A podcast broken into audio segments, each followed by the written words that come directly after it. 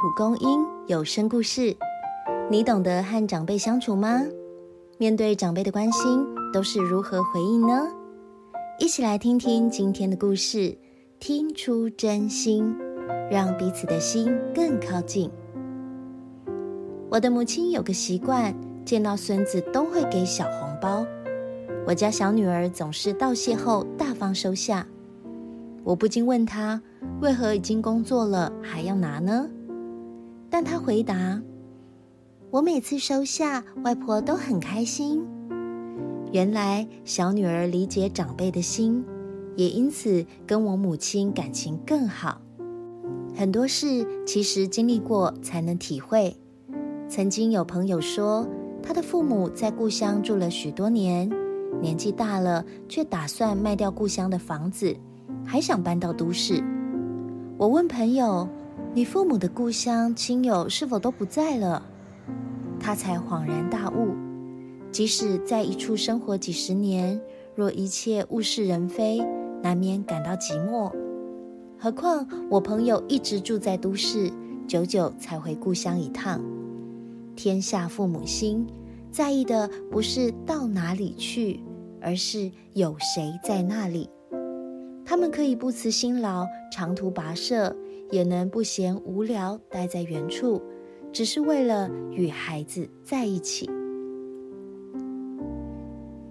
从前我不明白，如今想起外婆，充满佩服。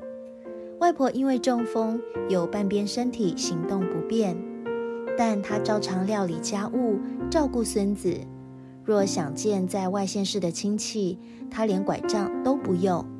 自己坐车、乘船、搭飞机。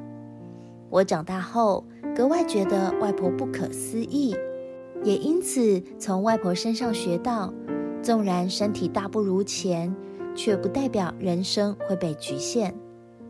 后来，每当女儿鼓励我学习新科技，即使我有时想耍赖或怕麻烦，但若试着静下心，慢慢做。结果也都大有成就感，为了自己的进步而开心。在一场公益活动里，我看见布置场地的不是年轻职工，反而是年长者。身为来宾的我，看见比我年长的人在搬东西，不禁站起来想帮忙，他们却笑笑的要我坐好，说：“我们搬得动。”是啊。哪怕儿孙都很孝顺，家人都愿意照顾，这些长者还是喜欢尽自己的力量服务别人、结交朋友与开拓生活境界。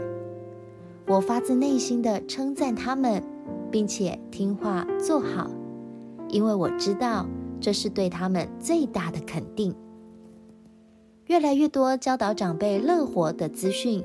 也越来越多长辈乐于和外界以及年轻世代交流，年长者的心态和生活态度都在转变。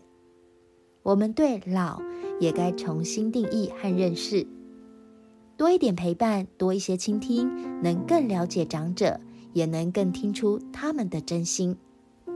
因着不同的经历，我们会有不同的观点和价值观，但不论到哪个岁数。我们都渴望被认同。